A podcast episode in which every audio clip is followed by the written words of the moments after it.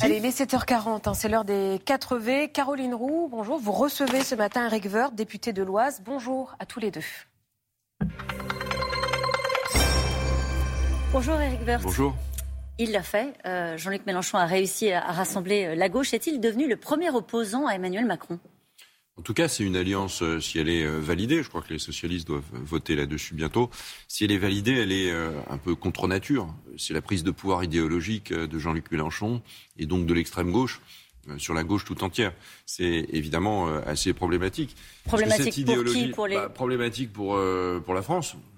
Pour la France par principe, puisque c'est une proposition euh, euh, politique pour la, pour la France. Et cette proposition politique, elle est euh, totalement incohérente. Je ne vois pas les socialistes aujourd'hui défendre la réforme des retraites à 60 ans, parce que c'est la fin du modèle par répartition. C'est-à-dire c'est le modèle par répartition qui met la clé sur la porte.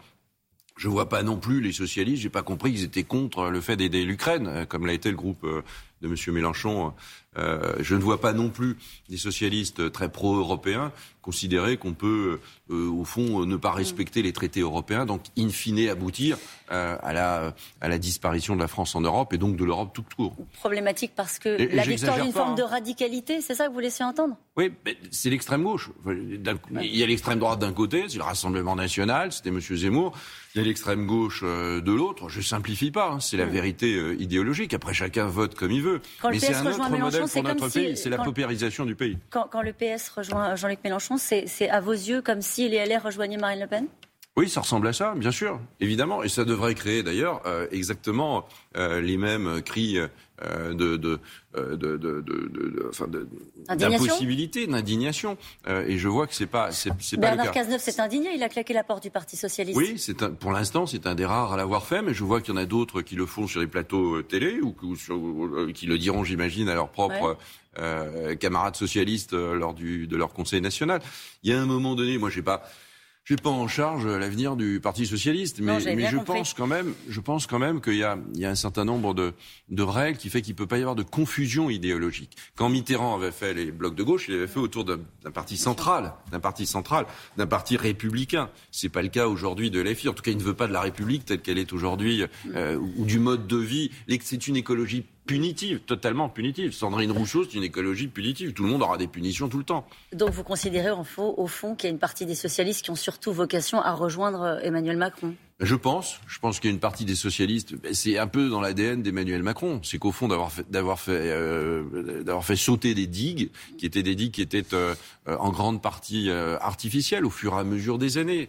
les choses ne se sont pas faites d'un coup. Entre d'un côté des sociaux-démocrates et de l'autre des gaullistes, libéraux, voilà, républicains. Que, je fais partie de cela et que euh, on peut gouverner ensemble parce qu'on a une vision de progrès du pays.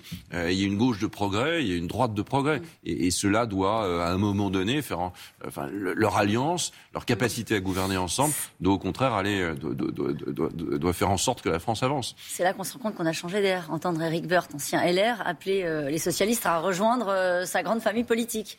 J'appelle personne parce que euh, euh, honnêtement, on est, c'est pas le sujet. Enfin, je, pense que chacun fait comme il veut. Moi, je vous donne euh, ma conviction. C'est pour ça d'ailleurs que je suis parti de des Républicains et que je j'étais profondément attaché à ce parti. Je suis profondément attaché aux convictions qu'on a défendues à l'intérieur de ce parti. Mais il a dérivé et à un moment donné, il faut regarder les choses en face. On a, la France, elle peut pas attendre cinq ans. La France, elle a besoin évidemment de mener une politique de transformation, d'investissement tout à fait considérable. En tout cas, ce que je comprends, il faut le faire. On peut pas être des observateurs de ça. Il faut en être des acteurs. Sinon, sinon, il n'y aura plus de formation politique du tout. Ce que je comprends, c'est ce que vous nous expliquez ce matin, c'est que vous considérez que c'est dangereux euh, pour le pays, ce qui est en train de se passer cette initiative de Jean-Luc Mélenchon et le fait qu'ils disent euh, élisez-moi Premier ministre. C'est dangereux parce que ça écrase toutes les valeurs. Euh, il y a un certain nombre de valeurs dans le champ républicain qui sont des valeurs de progrès, de respect humain, des valeurs politiques aussi, notamment le fait que affaiblir l'Europe, c'est pas renforcer la France, c'est exactement le contraire. Affaiblir l'Europe, c'est affaiblir la France. Euh, voilà, toutes ces valeurs qui ont été d'ailleurs terriblement mis, enfin, mises en, en, en, avant par les crises que nous venons de, de, de traverser, ces valeurs, elles sont plus, plus plus que jamais vrai, mais aussi plus que jamais fragile. Ça fait 22% euh, à la présidentielle. Oui, mais il faut que ça baisse. Et pour baisser, pour baisser, il n'y a que les résultats qui comptent. C'est pas les symboles qui comptent, c'est les résultats qui comptent. Et, pourtant, et les résultats, c'est la réforme. Et pourtant, il y aura peut-être quelques symboles. Quand vous apprenez que le poste de Matignon a été proposé à deux femmes issues des rangs de la gauche, ça vous inquiète? Non, ça m'inquiète pas particulièrement. À partir du moment où, euh, où le, programme de réforme est clair.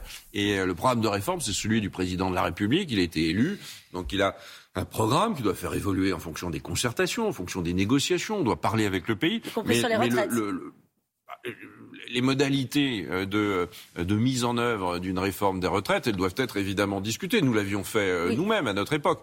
Pas la finalité, l'objectif doit rester le même. La finalité, c'est euh, euh, de, de, de, donner une, une, visibilité, une durabilité, de faire en sorte que, ce, que le régime par répartition des retraites, que la, que la justice entre les générations, entre les actifs, entre les retraités, soit conservée sur le long terme. Et 65 ans, ça ne paraît pas, faire dépendre, On ne peut pas faire dépendre le financement des retraites des marchés financiers. Ça, c'est pas, juste pas possible. C'est pas possible. Donc, on ne peut pas parler de justice, notamment lorsqu'on parle. Alors, si on veut que, les retraites repassent à 60 ans, c'est effectivement la fin du modèle par répartition.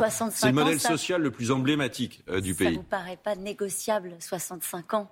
Non, mais on, regarde des finances publiques et, À un moment donné, l'espérance de vie bouge et donc dans tous les pays, on a bougé évidemment l'âge de la retraite et j'en ai été un des principaux acteurs il y a, une, il y a quelques, quelques années en faisant passer la retraite à, à 62 ans. Mais ça veut dire qu'il faut faire aussi évoluer évidemment euh, l'âge au travail. Euh, ça veut dire beaucoup de travail, beaucoup de travail sur la pénibilité, sur des carrières longues, sur tous ces sujets qui demandent beaucoup de précision. et tout ça demande beaucoup de, de discussions, mais ça demande aussi euh, une action. On ne peut pas être immobile. Il n'y a pas un blanc-seing pour l'immobilisme. Euh, aujourd'hui, on n'a jamais eu autant besoin de bouger, et ce serait assez curieux qu'on tire les conséquences de ces élections pour être immobile. et, Emmanuel Macron n'a pas été élu pour être immobile. Il va y avoir un collectif budgétaire dès cet été. Revalorisation des retraites, euh, des minima sociaux, chèques alimentaires, pérennisation sans doute euh, de l'aide sur les carburants, d'autant que l'embargo sur le, pétrole a été annoncé par les Européens, donc les prix de l'énergie vont continuer à monter. gel des prix du gaz. vous attendez un collectif budgétaire et un rectificatif de plusieurs milliards.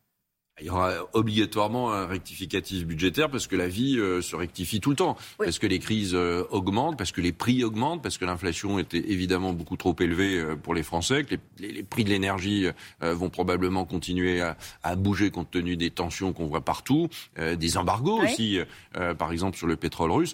Donc il faut assumer cela. Donc il faut évidemment que les retraites augmentent. Il faut aussi que les entreprises puissent à un moment donné rediscuter avec les salariés. Mais ça veut dire beaucoup de choses. Ça veut dire beaucoup d'actions à très très court terme qui vont coûter cher, mais ne pas agir coûterait encore plus cher. Ça vous inquiète plus, si, ça m'inquiète. Évidemment je, je me demande très sincèrement si le Eric Woerth d'avant m'aurait pas dit ce matin attention, euh, 2900 milliards de dettes, ça oblige aussi le chef de l'État. Attention, euh, la Fed a augmenté ses taux directeurs. Attention, nous sommes fragiles euh, sur nos finances publiques. Mais c'est ce que je pense profondément. Évidemment qu'on est fragile sur nos finances publiques. Évidemment que la dette est euh, un sujet euh, très très très inquiétant. Simplement, je note je note que euh, le penchant naturel de la France depuis longtemps, c'est évidemment toujours de dépenser plus et donc d'accroître les déficits et d'accroître la dette. On continue du coup. Donc si on reprend les mêmes méthodes devant un pays qu'on doit transformer en profondeur, alors ça ne marchera pas. Euh, il faut euh, d'autres méthodes, d'autres visions. Les autres visions, c'est de ne plus parler de la dépense en, quantité, en valeur, comme ça, en volume, sans, jamais regarder ce qu'il y a à l'intérieur, mais en qualité.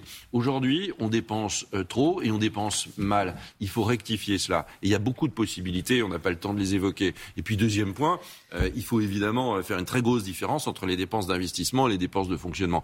La France, elle est devant un mur d'investissement. C'est une bonne nouvelle d'une certaine manière parce que de cet l'investissement écologique est une bonne nouvelle pour tout le monde. Ça peut aussi provoquer de la croissance. La seule solution, c'est évidemment de réformer notre pays, et de réformer notre pays dans la justice, de réformer notre pays dans l'efficacité économique. Et c'est là où on retrouvera une souveraineté, une souveraineté euh, euh, financière et de la souveraineté de nos finances publiques, sans, sans oublier la mutualisation européenne Nous partageons la même monnaie. Donc tout ce qui concerne les, taux d'intérêt et l'inflation concerne beaucoup l'Europe. Dette, inflation euh, à 4,8, mais certains de la grande distribution notamment évoquent sur les produits alimentaires une inflation à 10%.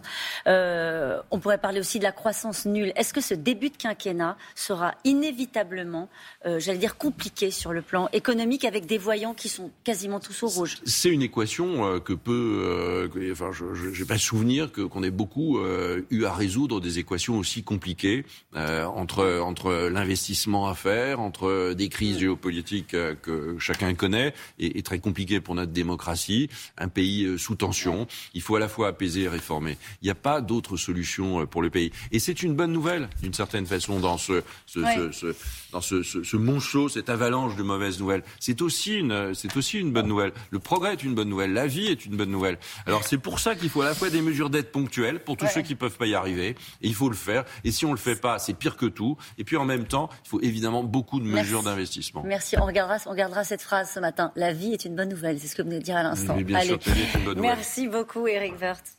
Merci à tous les deux. Eric Woerth, un député de l'Ouest qui était donc l'invité des 4V ce matin. Et pour lui, le PS qui rejoint la France insoumise pour les législatives, c'est comme si LR rejoignait le Rassemblement national. Une alliance dangereuse, selon lui, surtout en ce moment de, crise hein, dans le pays.